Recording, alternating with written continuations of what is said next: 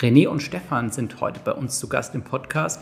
Wir werden ganz viel erfahren, was die DIS AG macht und noch spannender, wie es Stefan geschafft hat, mit Anfang 40 schon im Vorstand zu sein. Wenn euch das interessiert, bleibt dran.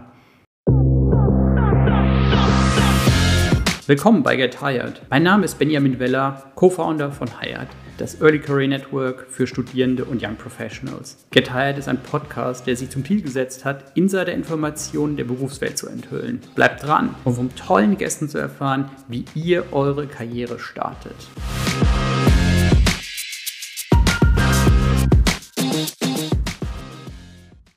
Willkommen zu unserem neuen Podcast. Wir sind heute gar nicht weit gefahren, sondern wir sind in Frankfurt geblieben. Und zwar sind wir heute bei der DIS AG und wir haben Stefan und René zu Gast. Vielen Dank, dass wir bei euch sein dürfen. Ja, vielen Dank, dass ihr hier seid. Herzlich willkommen. Danke, dass ihr da seid. Stefan, René, mögt ihr euch mal kurz in zwei, drei Sätzen vorstellen? Ja, sehr gerne. Wie gesagt, mein Name ist Stefan Barnes. Ich bin äh, 42 Jahre jung, Familienvater, bin in Frankfurt auch aufgewachsen, also kenne die Gegend hier ganz gut und ja, bin seit 1. April Vorstand bei der DIS AG, neben meinem Kollegen Markus Hase, der auch als Vorstand agiert. Und ja, René. Super, ja, mein Name ist René Kippel. Ich bin Recruiting Lead Germany hier bei der DIS AG, für alle Recruiting-Themen verantwortlich. Bin als Praktikant gestartet und ja, freue mich einfach hier in Frankfurt äh, mit Stefan gemeinsam im Team zu arbeiten. Mega. Könnt ihr uns mal erzählen, was ist die DIS AG? Also DIS AG heißt ja schon mal, dass ihr ein großes Unternehmen seid, wenn es eine Aktiengesellschaft ist. Absolut, ja. Ähm, was die DIS AG ist, das ist genau das, was, was es auch für die Zukunft zu definieren gilt. Aber so ein bisschen, wo kommen wir her? Ähm, die DIS AG, ohne jetzt äh, zu sehr in der Vergangenheit zu wühlen, ähm, ist seit über 56 Jahren im Markt. Ähm, wir waren sogar der erste spezialisierte kaufmännische Personaldienstleister in Deutschland. Man kann also zu Recht sagen, ein absolutes Original. Und ähm, ja, sind, sind Marktführer ähm, in, in, der Spezialisierung mit Fach- und Führungskräften und haben das Glück, seit 2008 auch Bestandteil zu sein eines Fortune 500 Konzerns, der Adeco-Gruppe, also als größten Personaldienstleister der Welt. Ähm, haben aber trotzdem ähm, es geschafft, weiterhin vollständig autark zu agieren und eben auch die Dinge in der DSAG ähm, eigenständig äh, zu gestalten. Und ähm, um es so ein bisschen in Zahlen so ein bisschen zu kleiden, ähm, gemeinsam mit meinem Vorstandskollegen Markus Hase, der den Geschäftsbereich äh, des Industrie verantwortet, haben wir so in Summe um die 500 internen Mitarbeiter ähm, und gleichzeitig über 4000 externe Mitarbeiter in Projekteinsätzen bei über 3000 Kunden. Ähm, und ja, sind da irgendwie auch stolz drauf, ehrlich gesagt, dass wir die, dass wir die Menschen in Arbeit bringen. Ähm, haben so eine, so eine Gewichtung, so circa 50 Prozent in der Arbeitnehmerbelastung und 50 Prozent in der Personalvermittlung. Die Bereiche, auf die wir so spezialisiert sind, das ist einmal der allgemeine kaufmännische Office-Bereich, also klassische Büroqualifikationen, der Finance-Bereich, der Vakanzen im Bereich Buchhaltung und Controlling umfasst. Dann haben wir mittlerweile auch den Financial Service-Bereich für die Banken, den IT-Bereich, wo ja der Kandidatenmarkt besonders herausfordernd ist, und den Industriebereich. Und letzterer ähm, kann man so beschreiben als den Bereich für gewerblich-technische Qualifikationen, ähm, zum Beispiel Mitarbeiter mit einer Facharbeiterausbildung. Ähm, und auch hier ist das Personal relativ knapp. Jetzt ähm, könnt ihr mal ein bisschen beschreiben, was ist Arbeitnehmerüberlassung eigentlich? Also wenn du es mal so ähm, deiner Oma zum Beispiel erklärst, wie, wie erklärst du das? Ja, wenn ich es meiner Oma erklären würde, dann würde ich eigentlich so beginnen, dass ich Anfang der 90er, damals noch als Schüler sogar, um mir meine ersten Urlaube selber zu verdienen, ähm, sogar Zeitarbeit genutzt habe, als Zeitarbeitnehmer. Ähm, habe sogar mal am Fließband gearbeitet als Zeitarbeitnehmer. So waren meine ersten Führungspunkte. Später war ich dann sogar in Banken unterwegs, ja, habe als Schüler geheftet und getackert und habe eigentlich ehrlicherweise so meine erste Arbeitserfahrung sammeln können. Ja, so kann Zeitarbeit funktionieren in sehr jungen Jahren. Ähm, später kann es dann helfen, ähm, auch zum Beispiel während dem Studium, um mal wirklich in Firmen hineinzuschnuppern, um mal wirklich ein Gefühl dafür zu bekommen, weil die Firmen sind ja auch mal gut darin, sich glanzvoll zu beschreiben. Wirklich beurteilen können wir Menschen und Firmen erst, wenn wir dort arbeiten. Ja. Und so sehe ich Zeitarbeit, ehrlich gesagt, ähm, auch wenn es teilweise in den Medien manchmal noch so ein bisschen in der Schmuddelecke ist, ähm, als ein super hilfreiches, flexibles Instrument, auch für, für den Bewerbenden, ähm, sich in verschiedenen Unternehmen mal so ein bisschen auszuprobieren. Wir haben im Übrigen auch Übernahmequoten von, von über 50 Prozent mhm. in die Festanstellung.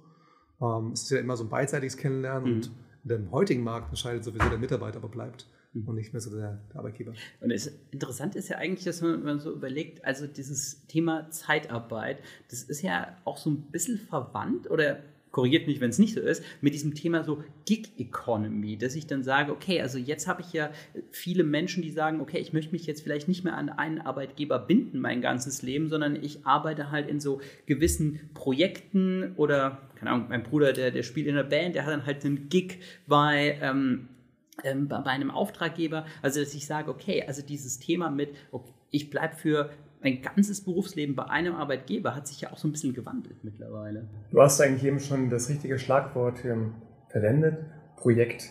Hm. Das ist, glaube ich, ein Thema, wo wir auch viel stärker hingehen sollten, in diesen Kategorien zu denken, hm. dass wir Menschen Perspektiven hm. in Projekten anbieten und so die Chance bieten, gerade für Absolventinnen und Absolventen ihre erste Erfahrung zu sammeln. Häufig ist es sehr schwer für junge Kandidaten und Kandidaten, in den Arbeitsmarkt einzutreten. Mhm. Gerade wenn das Ziel ein renommiertes Unternehmen, wie zum Beispiel ein DAX-Unternehmen mhm. ist, der Zugang fehlt einfach mhm. für diese Mitarbeiterinnen und Mitarbeiter und die Absolventen. Und wir bieten als ja, professioneller Personaldienstleister die Chance an, zielgerichtete Projekte anzubieten, wo junge Menschen, aber auch Menschen, die sich umorientieren wollen oder auch ältere Menschen, mhm. Sich einfach zu erproben und mhm. zu bewähren. Sie können schauen, gefällt Ihnen das? Wenn das Ihnen gefällt, kann aus dem Projekt auch eine langfristige Veranstaltung werden und unser Kunde übernimmt entsprechende Mitarbeiterinnen und Mitarbeiter. Aber das ist, glaube ich, was mich aber schon fasziniert hat, dass wir die Chance haben, Menschen verschiedene Möglichkeiten mhm. zu bieten, sich zu entwickeln und zu entfalten. Ähm Wer, wer, sind denn eure Kunden? Also, ähm, wir können wahrscheinlich jetzt keine Namen nennen, aber vielleicht mal so ein bisschen so einzuordnen. Eure Kunden sind ja zum einen die Unternehmen, an die ihr die Fach- und Führungskräfte vermittelt, aber zum anderen ja auch die Menschen, die ihr, ähm, die ihr findet, um bei diesen Unternehmen zu arbeiten. Ja, ich glaube, unsere Kundenstruktur, wie gesagt, ohne Namen zu nennen, ist komplett heterogen, so wie auch unsere interne Belegschaft ähm, geprägt von Vielfalt. Ähm, wir haben sowohl den, den kleinen Mittelständler, der vielleicht von seiner eigenen Personalabteilung oder Recruiting-Abteilung gar nicht die professionellen Strukturen mhm. aufbaut, ähm, was auch durchaus legitim ist, ähm, bis hin zum Großkonzern, der halt auch dann merkt, dass die Zeiten, die goldenen Zeiten vorbei sind, wo der Name gelangt hat und der Post-and-Pray-Ansatz ausreichend war. wir haben immer mehr Unternehmen auch, die mit uns arbeiten, die zwar eigene Active Sourcing-Abteilungen aufgebaut haben, sich aber dennoch maximal schwer tun. Und man muss halt schon sagen, dass wir auf einen ähm, gewaltigen Kandidatenpool zurückgreifen. Ähm, mein, mein, Kollege kann das sicherlich bestätigen, der ist unser Recruiting-Experte. Ähm, wir, wir, haben eigentlich permanent äh, die Situation, dass wir in Interviews gehen mit Kandidaten, äh, in den Austausch gehen, wissen, wer eigentlich am Markt sich wohin bewegt. Und ähm, sind wir in der Lage, den Unternehmen auch, auch da zu helfen, äh, wo es brennt. Aber ich würde nicht sagen, dass es so die eine oder ganz spezielle Art von Unternehmen gibt, die uns beauftragt, sondern es geht eigentlich ähm, querbeet ähm, komplett durch.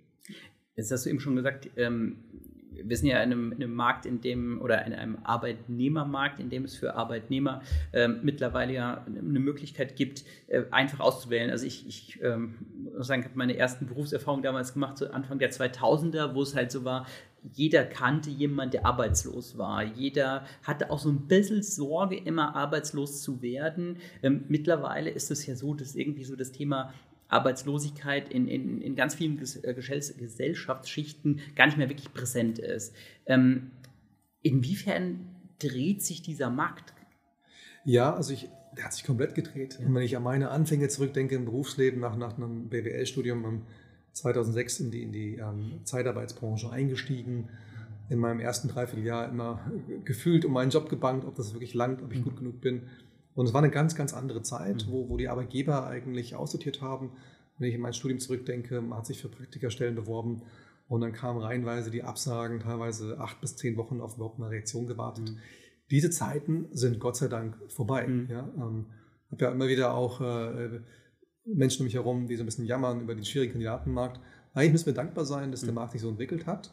Und der neue Kunde ist halt nicht mehr unbedingt das Unternehmen, also auch, sondern vor allem der Bewerber. Und den gilt es auch wie einen Kunden zu behandeln, denn der Kunde ist König. Und ähm, ich denke, was super wichtiger denn je ist, da erzähle ich nichts Neues, ist das Thema, dass jedes Unternehmen, auch wir, ähm, Employer Branding betreiben mhm. muss. Mhm. Und dass man wirklich diese Arbeitgebermarke Das auch eines der, der wichtigsten Trends für die Zukunft, dass man diese Arbeitgebermarke maximal stärkt.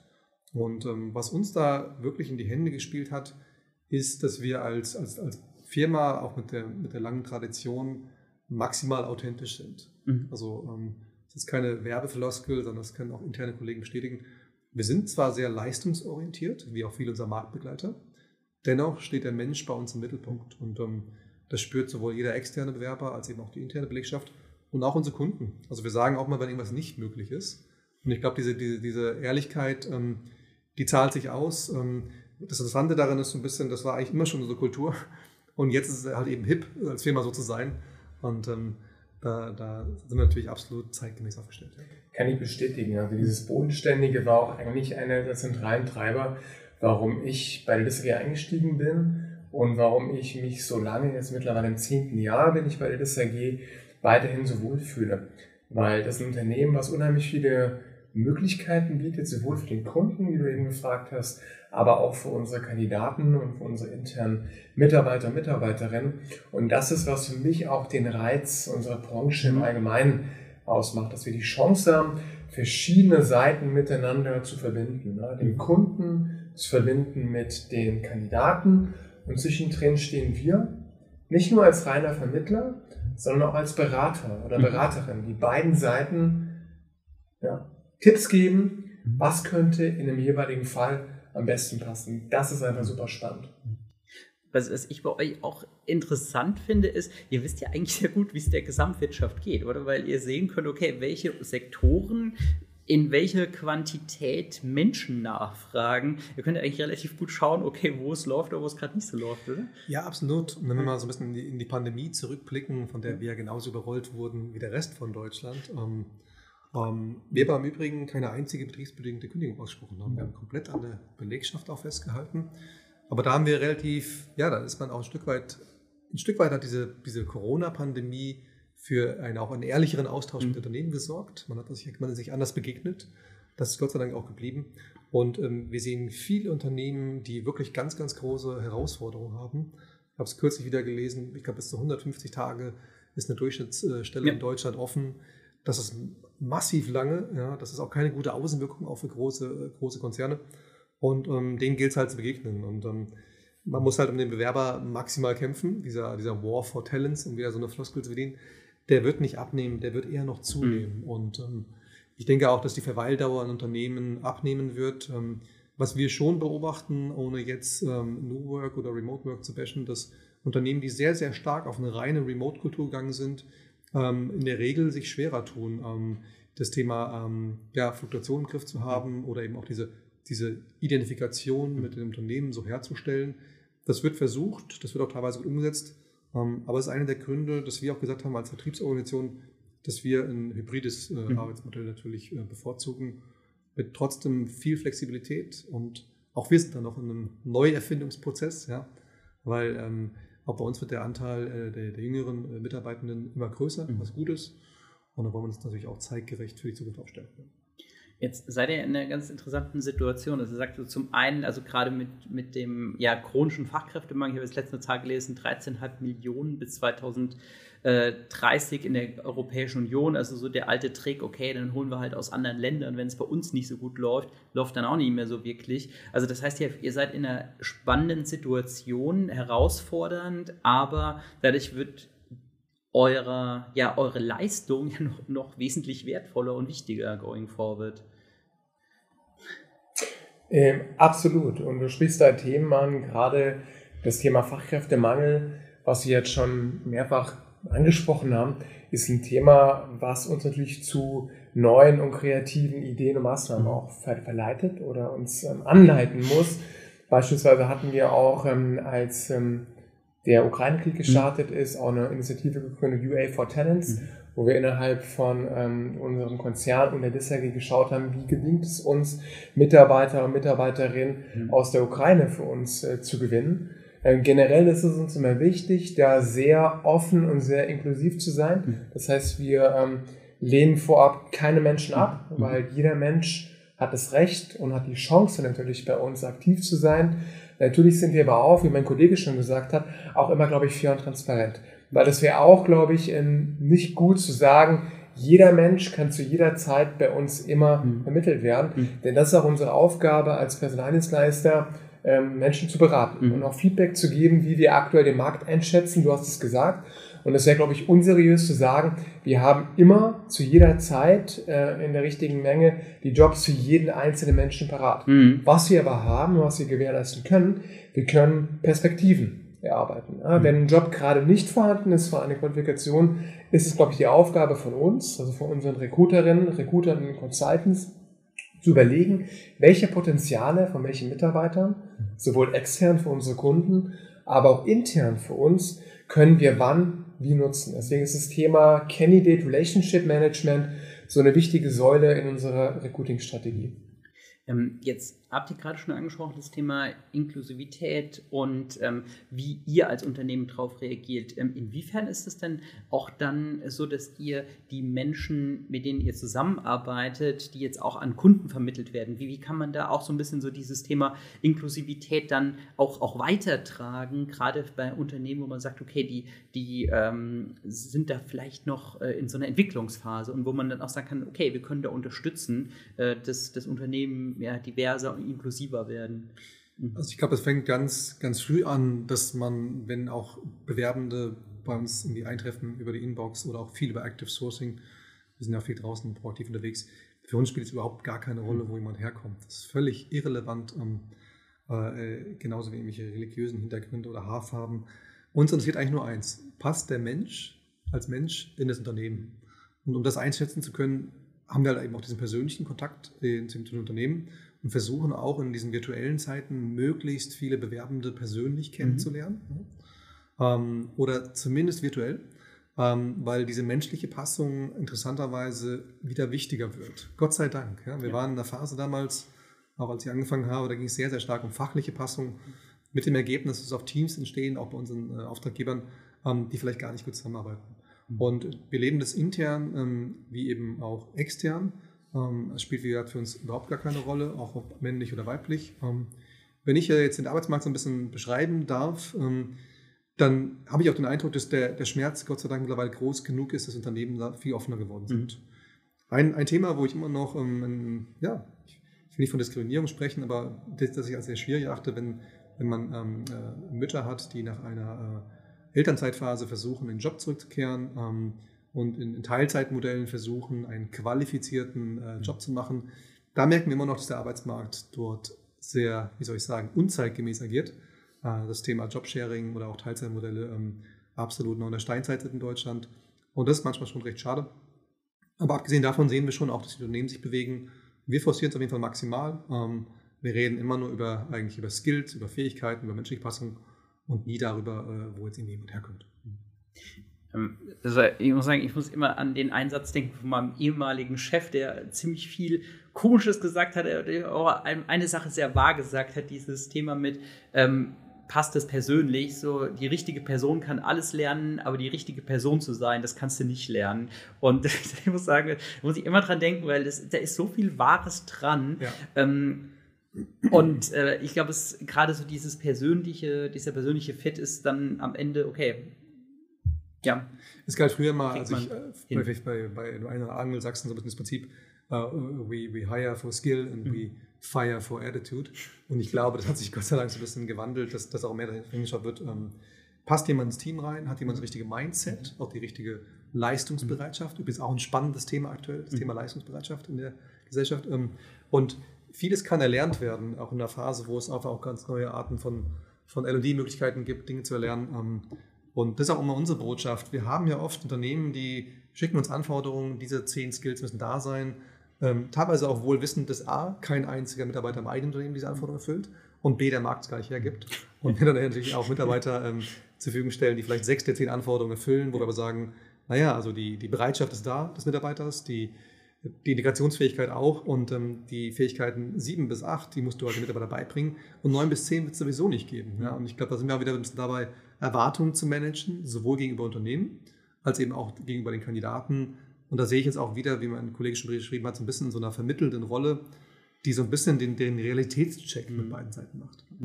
Das Spannende, so wenn wir jetzt diese ganze Sache nochmal auf unsere interne Perspektive übertragen, ist natürlich auch, dass das Thema Persönlichkeit dann auch nochmal wichtiger wird. Mhm.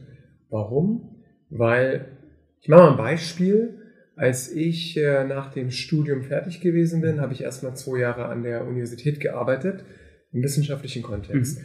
Wollte dann raus aus der Wissenschaft und habe dann eine Stellenanzeige gesehen als Praktikant, Praktikantin bei einem Personaldienstleister, mhm. sprich der DISAG. Und ich muss ehrlich gestehen, eigentlich habe ich damals schon gedacht, meine Allgemeinbildung wäre ganz gut, aber habe festgestellt, Mensch, Personaldienstleistung, eigentlich weiß ich davon gar nicht so mhm. viel und habe mich erstmal damit beschäftigt, was macht überhaupt Personaldienstleistung, was ist Personaldienstleistung und habe relativ schnell festgestellt, Mensch, das ist ein unheimlich spannender Aufgabenbereich oder Tätigkeitsfeld, ein Bereich, der Vertrieb mit Recruiting, mit Mitarbeiterbetreuung, mit Kundenmanagement verbindet, also unheimlich vielseitig und habe dann daraufhin das Interesse gefunden, dahingehend einzutauchen. Und den Punkt, den ich jetzt machen will, ist eigentlich der, dass für unsere Branche musst du nicht zwingenderweise Mediziner sein, du mhm. musst kein Ingenieur sein und du musst auch nicht zwingend eine Doktorarbeit wo geschrieben haben, um ein ganz spezifisches Skillset mitzubringen. Sondern was Stefan schon gesagt hat, ganz, ganz zentral für uns ist der einen Seite Persönlichkeit, mhm Bereitschaft, Motivation mhm. und natürlich die Lust zu kommunizieren und mit Menschen zusammenzuarbeiten. Und wenn diese Faktoren gegeben sind, ich glaube, dann hast du sowohl Chancen, intern bei uns sehr erfolgreich zu werden, als auch in der Zusammenarbeit mit unseren Consultants dich erfolgreich vermitteln zu lassen. Ich glaube, wir sprechen ja auch oft darüber Purpose oder das Unternehmen mehr Purpose irgendwie herstellen müssen. Für mich ist es eigentlich so, dass es ja, da hat jeder seinen Anteil dran am Purpose. Und ähm, wenn ich mir überlege, wir haben im letzten Jahr über dreieinhalbtausend Mitarbeiter eine Festanstellung vermittelt, dann ist allein schon dieses Doing etwas, wo wir maximal stolz darauf sein können. Ich weiß auch noch mal, im BWL-Studium ähm, hatte ich viele Mitkommilitonen, die sind alle in die großen, fancy Konzerne gegangen. Da gab es dann irgendwann so ein Treffen und dann hieß es, okay, und du arbeitest in der Zeitarbeitsbranche und, wann machst du was Richtiges? Ja? Heute, jetzt, äh, 16 Jahre später, glaube ich, ähm, ähm, das war die richtige Entscheidung, in diese Branche reinzugehen. Ähm, weil das, was wir tun jeden Tag, und manchmal geht es mir selber so, dass man es gar nicht mehr so bewusst ist, weil man es auch schon so lange tut und ähm, ähm, man eigentlich von außen mal als Feedback hören muss, wow, was, was ihr da eigentlich leistet oder wie viele Menschen ihr in, in Arbeit bringt oder wo wir wirklich auch, man muss ja mal so sagen, gerade in Deutschland, ähm, wahrscheinlich leider, definieren wir uns immer noch sehr, sehr stark über die Arbeit mhm. und ähm, wenn jemand seinen Job wechselt, das ist so ein bisschen äh, in einer Kategorie mit den, den Ehepartnern zu wechseln wahrscheinlich. Ähm, und ähm, wir führen halt, also wir begleiten diese Menschen halt auch in der Veränderung. Ja? Und was ich auch mal dazu erwähnen möchte, halt auch wenn es nicht klappt, mhm. ja, weil nicht jeder Jobwechsel ist auch ein Treffer. Und ähm, das ist, glaube ich, auch mal der Unterschied, zu über eigene Werbung zu agieren, dass wir ähm, teilweise äh, Bewerber oder Mitarbeitende haben, ähm, die wir über, über, mehrere Jahre mhm. begleiten, mhm. ja, sowohl in der Arbeitnehmerüberlassung als eben auch in der Personalvermittlung. Einige unserer Kandidaten werden auch unsere Kunden. Mhm. Ähm, einige unserer Kunden werden auch unsere Kandidaten. Ja. Also, man merkt schon, es menschelt und es, es kommt darauf an, ähm, mit den Menschen einfach vernünftig umzugehen, zu kommunizieren. Es klingt immer so, so, so basal, aber das, das sind am Ende die, die Dinge, die es ausmachen, ob man auch weiterempfohlen wird. Ich meine, wir haben jetzt, glaube ich, 17 Mal Great Place to Work gewonnen. Wir haben den Nummer 1 Platz in unserer Branche als bester Arbeitgeber. Wir haben Empfehlungsquoten bei, äh, Quoten bei Kununu von 85 Prozent. Ähm, das kommt ja nicht, weil wir uns irgendwelche Siegel kaufen, sondern ähm, das bestätigt ja einfach unsere jahrelange Arbeit. Und ähm, ich, glaube, wir fahren damit halt weiterhin gut, ja, mit diesem, diesem Markt auf, auf allen Seiten ehrlich umzugehen, intern wie extern ähm, und Kunden wie kandidatenseitig. Jetzt habt ihr gerade auch schon zwei Themen angesprochen, die, die echt ja super wichtig sind. Also zum einen dieses, dass es auf der menschlichen Seite passt, auf der emotionalen Seite, aber auch natürlich dieses Thema Leistungsbereitschaft. Jetzt sind wir ja in so einer, ähm, in so einer Situation, wo wir halt sehr viel auch ähm, in den Medien dazu sehen, also dieser, wo, ja, wo gerade so jüngeren Generationen dieser Mangel an Leistungsbereitschaft vorgeworfen wird. Will ich jetzt gar nicht beurteilen, ob es so ist oder ob es nicht so ist, sondern eher so die Frage, okay, wie, wie können wir das so schaffen, dass wir da so die Vorstellungen Übereinbringen von den Menschen, die in den Arbeitsmarkt kommen und auf der anderen Seite von, von Unternehmen? Also wie, wie, wie kriegt man sowas hin? Ich, ich würde, das ja wirklich ein spannendes Thema. Also erstmal würde ich sagen, ich bin äh, Baujahr 81, ja, und ähm, auch meiner Generation hat man damals äh, vorgeworfen, nicht genug Respekt zu haben vor den, vor den Älteren, ähm, äh, wahrscheinlich äh, zu wenig zu tun, ähm, äh, Zucht und Ordnung war auch nicht mehr so überall das Thema. Man hat halt auch rebelliert. Und ich glaube, das ist so ein, so ein Phänomen, was, was jede Generation mhm. der nächsten folgt. Das ist mal so vorneweg. Ähm, ich glaube, heute wird halt in einer anderen Breite darüber berichtet mhm. als früher. Das ist einer der Unterschiede. Und jede Generation hat sich mit der Vorgeneration abgekämpft.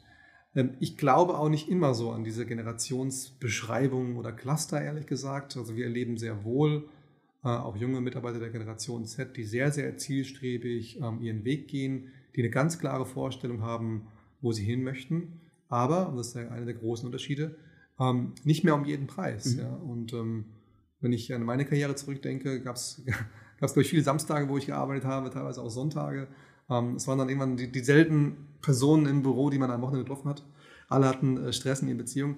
Das, das muss heute nicht mehr sein. Ich glaube, ja. das ist nicht irgendwie das Ideal, nach dem wir, nach dem wir streben müssen. Ähm, unser Ideal auch als Firma ist halt in der Zeit, wo ich da bin und ähm, da halt auch zu leisten, Spaß daran zu haben, den Sinn seiner Arbeit zu sehen. Den Sinn habe ich ja eben beschrieben, den, den liefern wir unsere Tätigkeit sowieso schon. Ähm, und dann hat, definiert sich das nicht unbedingt nach Arbeitszeit, ob ich erfolgreich bin. Teilweise auch nicht unbedingt, wo ich die Arbeit verrichte. Aber ich kann auch mal sagen, ähm, was uns schon hilft, ist im hybriden Arbeitsmodell, gerade wenn wir junge, neue Leute bei uns onboarden, dass die, gerade wenn sie auch Vertrieb machen, wenn sie Akquise machen in Unternehmen oder mit Kandidaten, ähm, dass die halt ähm, Personen um sich herum haben, die das schon länger machen, die sie fragen können, wo man zuhören kann. Und das geht halt im Homeoffice teilweise schon verloren. Mhm. Gleichzeitig wissen wir aber auch als Arbeitgeber, dass wir natürlich auch äh, immer fortlaufend Homeoffice-Möglichkeiten anbieten werden, da auch immer flexibler werden und ich glaube, es ist so ein bisschen wie, ich habe auch zwei kleine Kinder, die werden nochmal ganz anders aufwachsen. Die werden mich ganz anders herausfordern. Und das ist auch gut so. Und wir müssen halt überlegen, wie bleiben wir als Arbeitgeber attraktiv. Und wie schaffen wir eigentlich ja, eine Sogwirkung, dass, dass die, diese Generation, die da kommt, ähm, Lust hat auf, auf Leistung und ähm, da eben auch einen Sinn für sich drin sieht. Ich denke, was in einer Ergänzung dazu, weil ähm, ich musste ja das ganze nicken, als Stefan das ausgeführt hat. Das Thema für mich aus meiner eigenen Erfahrung, wenn ich jetzt selbst unsere Niederlassung besuche vor Ort, Teamgefüge mhm. ist sehr wichtig, aber nicht nur Teamgefüge, sondern welche Rollen sind auch in den verschiedenen mhm. Teams vorhanden, wie werden die wahrgenommen? Also wie nimmt sich eine Führungskraft wahr, wie steuert ein Teamleiter, wie versteht sich ein Consultant oder ein Recruiter oder eine Recruiterin? Ich sag mal so bei uns, ist es so, dass wir eigentlich nicht dieses Bild haben. Vielleicht kennen einige von euch, vielleicht kennst du auch den Film, den einen Asterix-Film, wo sie dann irgendwie in diesem einen Haus sehen und diesen Passierschein benötigen, wo alles nach ganz, ja. ganz starren Regeln funktioniert. Man bearbeitet die Akten X von einem Tag ab und dann ist man fertig. So ist es bei uns halt überhaupt nicht, sondern wir sind wesentlich agiler, wir sind wesentlich situativer und müssen in diesem Umfeld uns eben auf jeden Tag aufs Neue bewähren, Prioritäten setzen und das funktioniert eigentlich nur, wenn Teams gut kommunizieren, gut miteinander zusammenarbeiten, aber auch einen starken Rückhalt haben. Also gerade jetzt zum Beispiel was Stefan und wir im GBL-Team dort ähm, angestoßen haben, Trainingsmaßnahmen, wie wir unsere Mitarbeiterinnen und Mitarbeiter fördern. Das ist, glaube ich, der Schlüssel, wie wir auch zukünftig sicherstellen können, dass dieses, dieser Purpose, der auch schon angesprochen worden ist, auch weiterhin bei der Generation Z oder anderen Gruppen bestehen bleibt und vertieft wird. Ich glaube, die Wahrheit, um es mal kurz zu ergänzen, liegt so ein bisschen wie immer in der Mitte. Ich bin nie der, der Freund von Extremen gewesen oder nur Schwarz-Weiß-Sichten. Ähm, ich habe auch schon in sehr starken Top-Down-Kulturen gearbeitet mit allen Vor- und Nachteilen, die die mit sich bringen. Ähm, was wir jetzt eigentlich seit einigen Jahren machen, das hat eigentlich in der Pandemie richtig Fahrt aufgenommen, dass wir sogenannte Sales- und Recruiter-Communities ähm, gegründet haben, wo wirklich aus der Basis heraus Ideen entstehen, Dinge vorgetragen werden, die wir dann halt als Senior Management auch umsetzen, aber nicht nach dem Gusto, das haben wir erfunden, sondern den Mitarbeitern, egal wie jung, alt oder wo sie herkommen, auch die Bühne geben, ihre Idee dann auch entsprechend ähm, zu, zu, präsentieren. Und, und dieses, diese Vorgehensweise, die, die wir eigentlich als normal empfinden, die, die schafft ein hohes Involvement ähm, bei den Mitarbeitern, auch das Gefühl, dass sie gemeinsam im, im Unternehmen etwas ähm, mitbewegen. Ich glaube aber, dass das geht auch einher mit einer gewissen Fehlerkultur, dass man sagt, wir, wir, wir sind offen dafür, dass Menschen Fehler machen.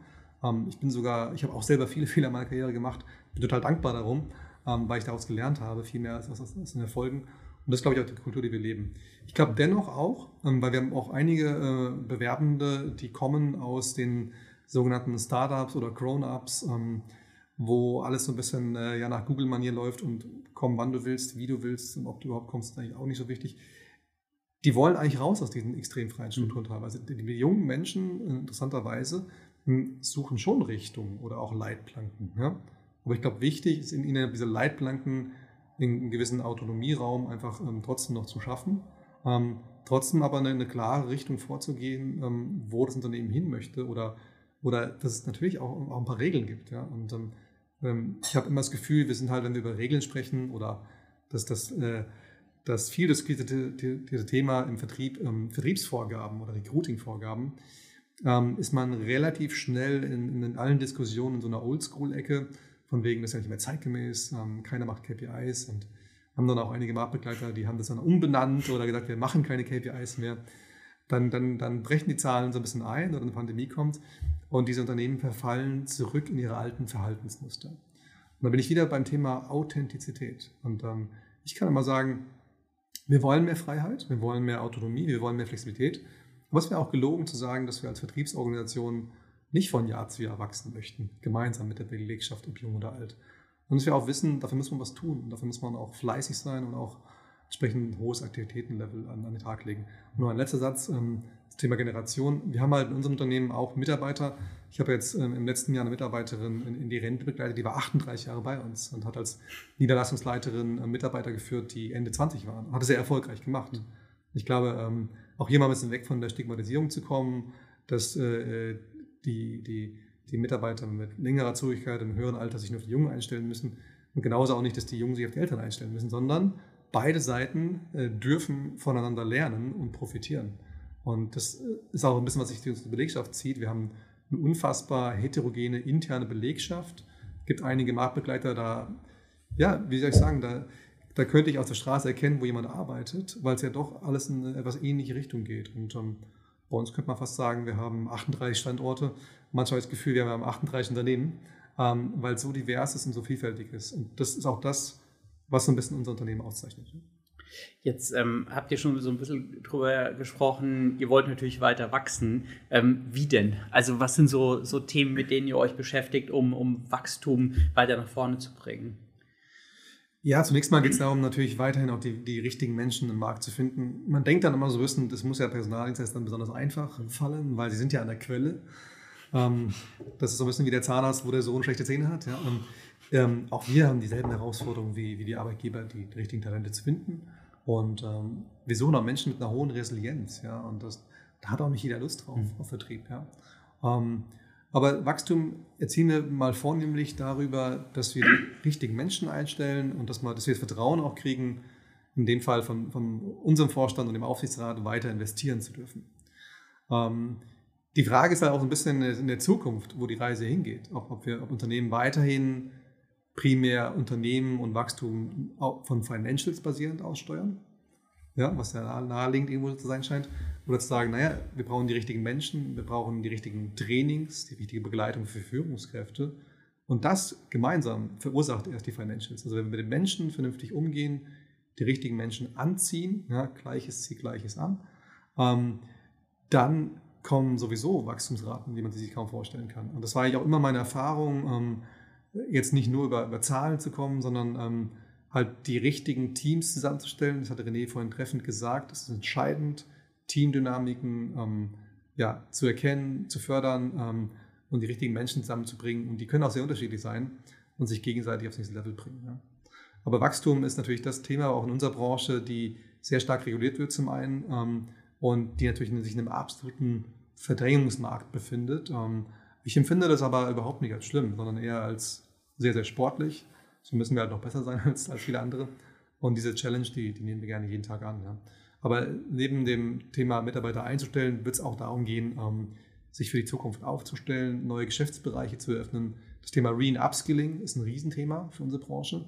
Ähm, wird ja eher noch von, von anderen Dienstleistern abgedeckt, aber ich, ich sehe schon den Personaldienstleister in der Zukunft ähm, diese Lücke auch schließen, dass die Mitarbeiter, die die Qualifikation nicht erfüllen, dass die entsprechend auch vom Personaldienstleister ähm, äh, weitergebildet werden, äh, gereskillt werden teilweise auch ähm, äh, gefördert, äh, staatlich gefördert und auch in enger Kooperation mit den Unternehmen, die sich dann ähm, diesen Mitarbeitern annehmen im Rahmen eines Beschäftigungsverhältnisses. Ich denke, das ist ganz gut, was Stefan eben ausgeführt hat, um auch nochmal das zusammenzufassen, dass häufig Unternehmen ja gut damit fahren, das zu machen, was schon immer gut funktioniert hat. Das heißt, pragmatistisch vorzugehen. Wenn man aber nur das macht, kommt man nicht weiter und es können keine Innovationen entstehen. Deswegen sind, und ich muss jetzt nennen, diese beiden großen Begriffe Digitalisierung und Automatisierung natürlich auch Themen, die uns bewegen. Diese beiden gesellschaftlich-technologischen Tendenzen nutzen wir für uns, indem wir beispielsweise intern Projekte starten, neue Tools ausprobieren, über künstliche Intelligenz nachdenken auf verschiedenen Kanälen und schauen, wo können wir und das ist das Spannende wieder, was Stefan auch schon gesagt hat, nicht alleine top-down, sondern wo können wir bottom-up mit unserer Belegschaft Projektgruppen gründen, können sowohl Mitarbeiter aus der Basis mit einbeziehen, aus der Strategie, aus dem Marketing, um gemeinsam neue Dinge zu testen, zu pilotieren, um sie dann, wenn sie erfolgreich sind, einzuführen und damit Wachstum zu generieren. Stichwort Videotools, eines der großen Thema, Themen ähm, wir merken auch jetzt, Active Sourcing war in aller Munde. Jetzt sehen wir in den Xing- und LinkedIn-Börsen dieser Welt, wie jeder Active Sourcing macht. Und natürlich gibt es einen gewissen Abnutzungseffekt, es gibt Spam-Effekte. Es gibt die Plattformen, die jetzt darauf reagieren und das limitieren, auch für die, für die Personaldienstleister. Wenn man sich mal anschaut, seit 2018 wird eigentlich so ein bisschen das Ende von Active Sourcing herbeigeschrieben von den Medien, die halt sagen, es wird alles durch Chatbots ersetzt, durch Automatisierung. Und hier sind wir fünf Jahre später und es ist halt nicht eingetreten. Also äh, wir, wir gehen mit der Zeit, wir sind maximal offen für Digitalisierung. Ähm, aber ich glaube, die Panikmache, die teilweise da ist, ist auch unbegründet, weil das Schöne ist ein bisschen am Ende des Tages, dass egal was man probiert, der Faktor Mensch halt nicht durch einen Algorithmus ersetzt werden kann. Zumindest nicht in unserer Branche. Ähm, werden wir in der Zukunft trotzdem völlig anders arbeiten, mit Sicherheit. Ähm, aber ich sehe, glaube ich, immer eine Daseinsberechtigung ähm, für die Menschen in unserer Branche. Stefan, du hast eben schon gesagt, du hast viele Fehler gemacht. Ähm, was waren so die, die Key Learnings ähm, für dich in deiner Karriere? Du bist ja jetzt nicht als, als Vorstand auf die Welt gekommen. Ja, absolut nicht. Und das also, war eigentlich auch überhaupt nicht vorgesehen. Von wem?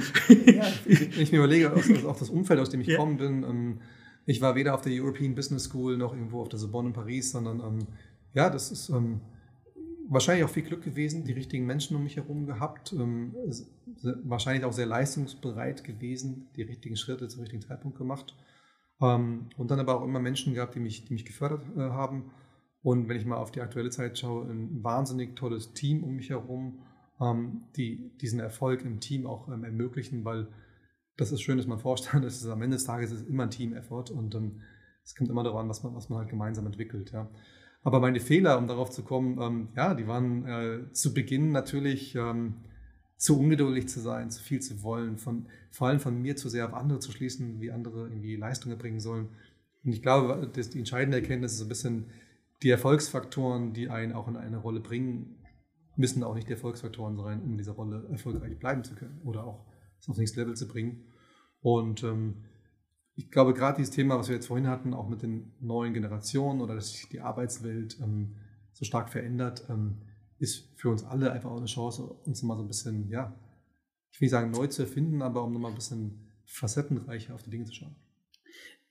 Wie ist es konkret abgelaufen? Also, wie, wie bist du da hingekommen in den Vorstand von der, von der Aktiengesellschaft? Wie, wie lief dein Weg? Ja, der Weg lief so ab. Ich habe ganz normal angefangen als, als Consultant äh, 2006 äh, bei, einem, bei einem Marktbegleiter ähm, und hatte eigentlich auch vorher noch nie so wirklich im Vertrieb gearbeitet und habe mir es auch, wenn ich ganz ehrlich bin, nicht so wirklich zugetraut und ähm, habe dann aber Gas gegeben, hatte ähm, gute Förderer und bin dann aufgestiegen ähm, als zu einem jungen Teamleiter. Ähm, habe dort erstmal alles falsch gemacht in der Führung, was man machen kann. Unsere Branche ist halt auch sehr stark geprägt, egal wo dass wenn man sehr stark im Vertrieb performt, ähm, dass man dann die Führung reingehoben wird, ob man es führen kann oder nicht. Lernt man dann im Doing, ja. Und ähm, ja, über, über diese Fehler dann auch äh, dazugelernt natürlich. Ähm, immer auch an mir, an mir selbst gearbeitet, ähm, aber immer auch äh, gute Mentoren gehabt.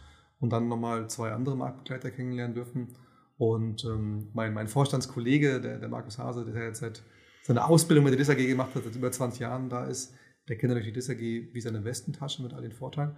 Bei mir war es eher so, dass ich ähm, verschiedene Unternehmenskulturen ähm, kennenlernen durfte mit sehr, sehr unterschiedlichen Philosophien und mir das unheimlich weiterhilft, auch, auch in meiner jetzigen Rolle, ähm, ja, mit, mit verschiedenen Blickwinkeln auf, auf Situationen zu schauen und ähm, ich mich in meinem kompletten Leben eigentlich immer wieder komplett neuen Situationen anpassen musste und eigentlich auch immer ins Risiko gegangen bin, also in Rollen reingegangen bin, ähm, in denen ich zu Beginn vielleicht noch gar nicht, ähm, die ich noch gar nicht ausgefüllt habe und dann eigentlich in der Rolle selber angekommen bin. Ähm, und ja, das mit dem Vorstand, ähm, das, das, das kam relativ spontan. Das hat auch ein bisschen was mit unserer Unternehmensausrichtung zu tun. Wir haben auch in der Artico-Organisation ähm, zwei weitere Geschäftsführer benannt gehabt.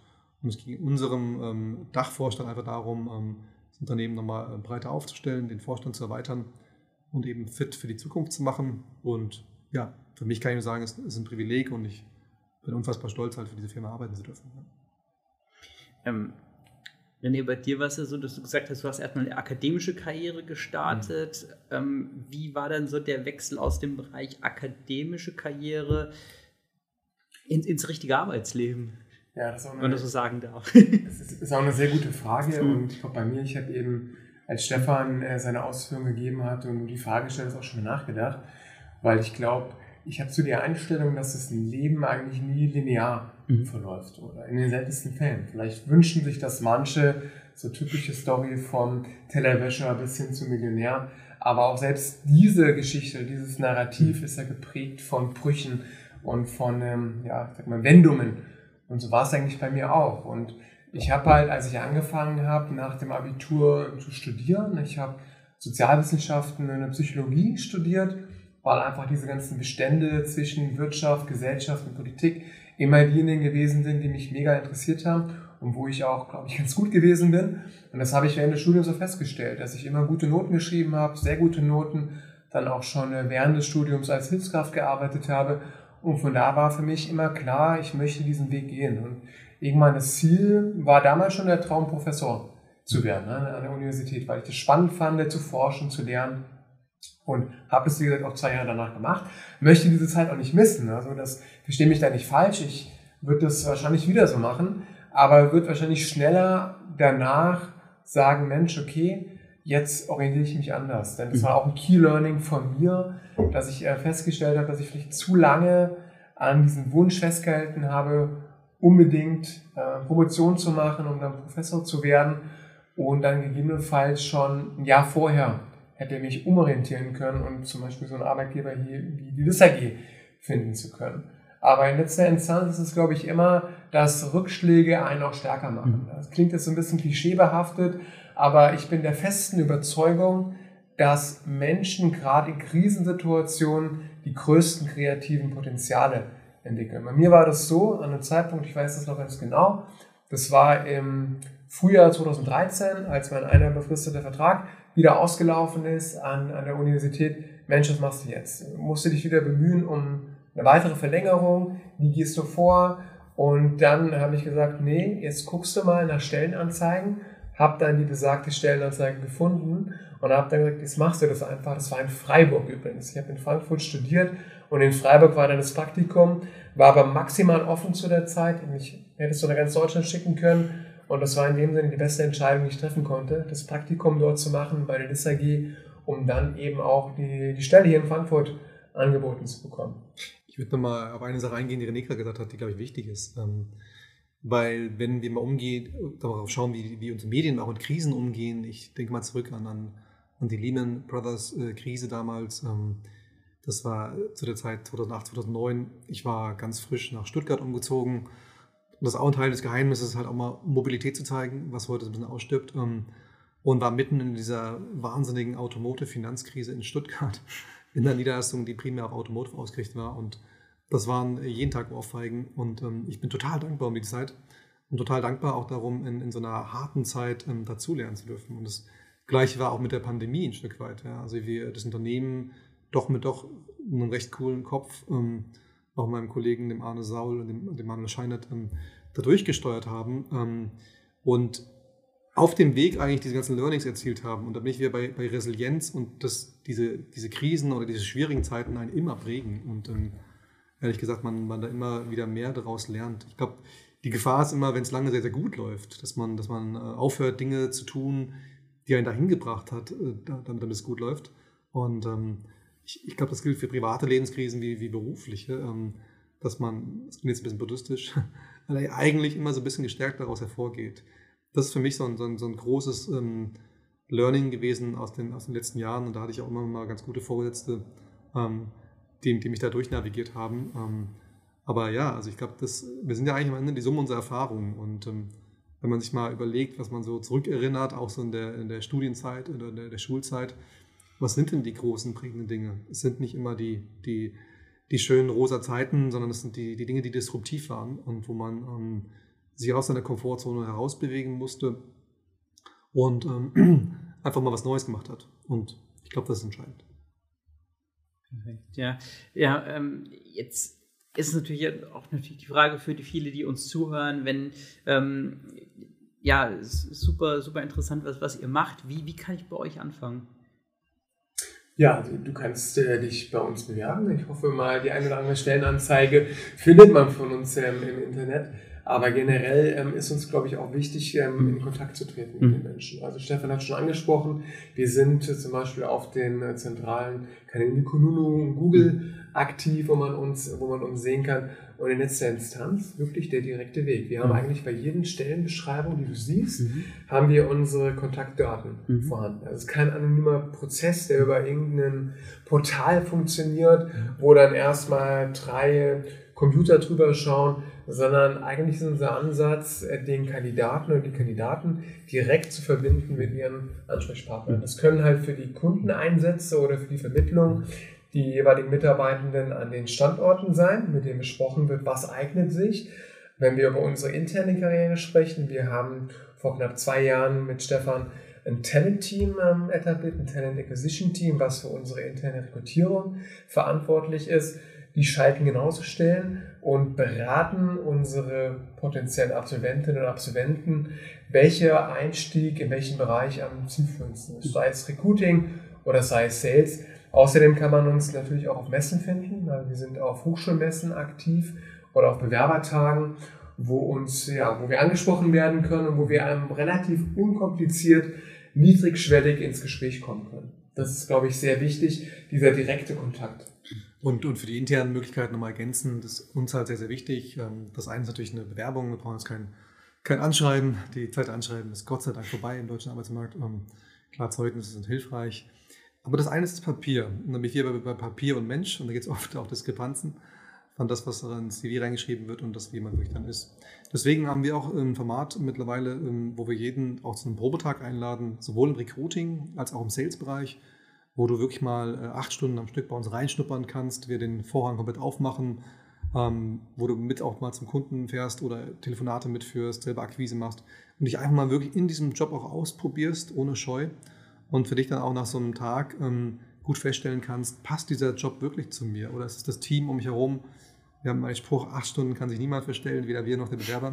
Und diese Transparenz, die, die bieten wir halt. Ähm, und wir haben lieber mal jemanden, der auch durch so einen Probetag sagt, hey, ist eigentlich doch nicht so das Richtige. Ich bin eher offen für eine externe Vermittlung, als ähm, diesen, diesen Aha-Effekt, den wir bei vielen Firmen haben, die sich super gut verkaufen in der Journey. Der Bewerber fängt an und ruft uns nach drei Wochen an und sagt, wow, ist eine ganz andere Situation als im Recruiting-Prozess. Und bei uns eigentlich eher andersrum, dass wir, ähm, wenn wir uns unseren Social-Media-Auftritt anschauen, noch ein bisschen Luft nach oben haben und die Menschen eher positiv überrascht sind, wenn sie bei uns beginnen und dann sagen, wow, was ihr alles habt und was alles da ist und warum sprecht ihr so wenig darüber. Und ähm, wir haben es lieber so rum, ist, ist meine Antwort. Ja.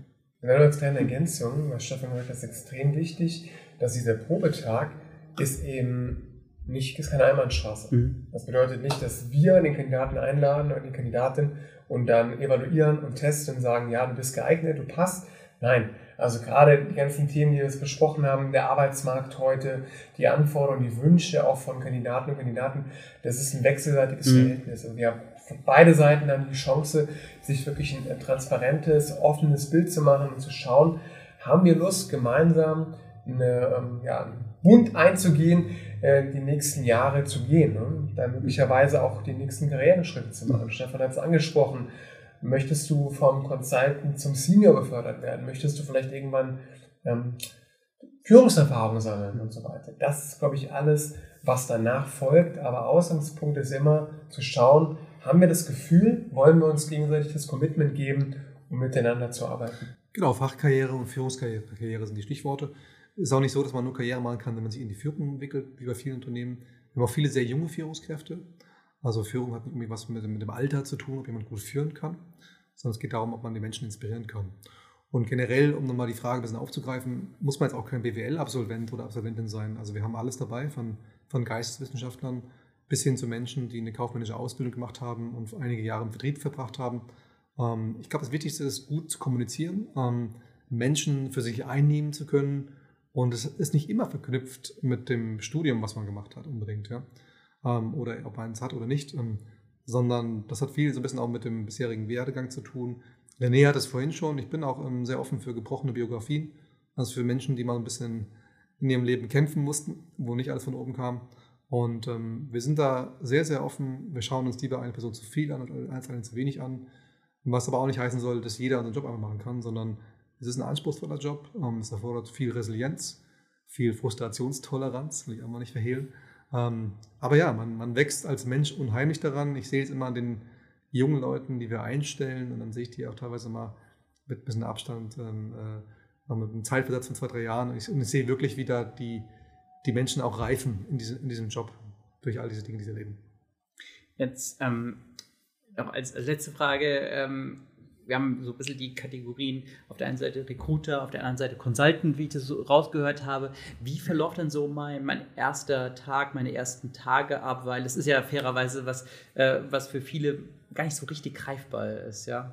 Ja, das stimmt. Also das schließt eigentlich so ein bisschen auch ähm, schon an diesem Probetag an.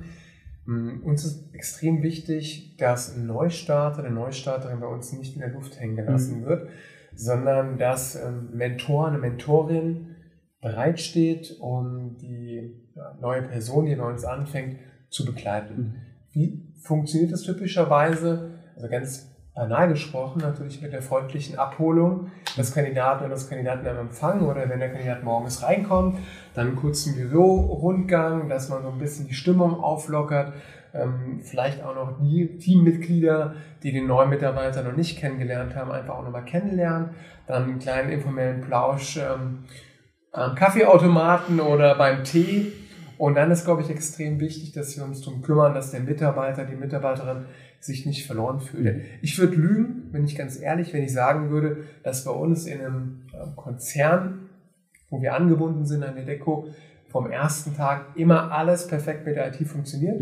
Deswegen ist, glaube ich, immer auch da ein Thema, dass wir Hilfestellung bieten. Funktionieren die Zugänge? Mhm. Ähm, sind alle Dinge eingerichtet? Da lassen wir unsere Mitarbeiter nicht im Regen stehen, sondern begleiten dort die neuen Kolleginnen und Kollegen wirklich auf ihrem Weg. Dann ist uns aber auch wichtig, neben diesen formalen und administrativen Themen, dass wir natürlich ähm, die Mitarbeiter direkt einbinden. Das bedeutet, im Idealfall wird so eine neue Kollegin dann direkt mit in ein Teammeeting reingeworfen. Also komm mit, wir haben das Teammeeting, schau dir das mal an, wie ist die Dynamik, dass wirklich diese integrative Leistung direkt vollzogen wird und die Mitarbeiter nicht das Gefühl hat, ich muss erstmal nur eine Woche jetzt Theorie lernen oder Administration erlernen, um dann Teil davon zu werden.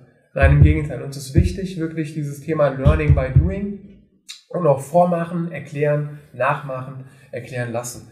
Also dieses typische Vier-Stufen-Modell, wo wir einfach wollen, dass Mitarbeiter interaktiv mit einbezogen werden. Mhm. Und das ist, glaube ich, extrem wichtig. Häufig gehen wir mittags dann essen mit den Kolleginnen und Kollegen, um einfach das Teamgefüge und den Zusammenhalt auch da nochmal zu stärken und dann so kleinere Aufgaben zu geben. Ja, Beispiel Mensch, hast du gesehen, im Gespräch, hast du das begleitet von einem Kollegen und Kollegen, die dir das gemacht hat. Jetzt bei dem nächsten Gespräch, stell dich doch mal selbst kurz vor. Gegenüber auch. Sag doch ruhig auch offen, du bist hier der neue Kollege, bist am ersten Tag da, aber frag doch einfach einmal ein, zwei Fragen. So dieses Thema Ermächtigung, aber auch an die Hand nehmen, dass wir eine gesunde Mischung aus diesen Elementen finden. Perfekt. Vielen, vielen Dank euch beiden. Das hat echt Spaß gemacht. Ja, danke. Ähm, und danke. vielen Dank, dass wir da sein durften. Äh, vielen Dank auch, dass ihr es das so schön erklärt habt. Jetzt äh, versteht man einfach wesentlich besser, was ihr macht. Äh, super hilfreich. Vielen, vielen Dank. Ja, danke, danke für deine Zeit. Und euch natürlich auch vielen Dank fürs Zuschauen, fürs Zuhören. Wir ähm, haben natürlich unten alles verlinkt. Wie René schon gesagt hat, äh, das freut sich natürlich, wenn ihr euch meldet. Bis zum nächsten Mal.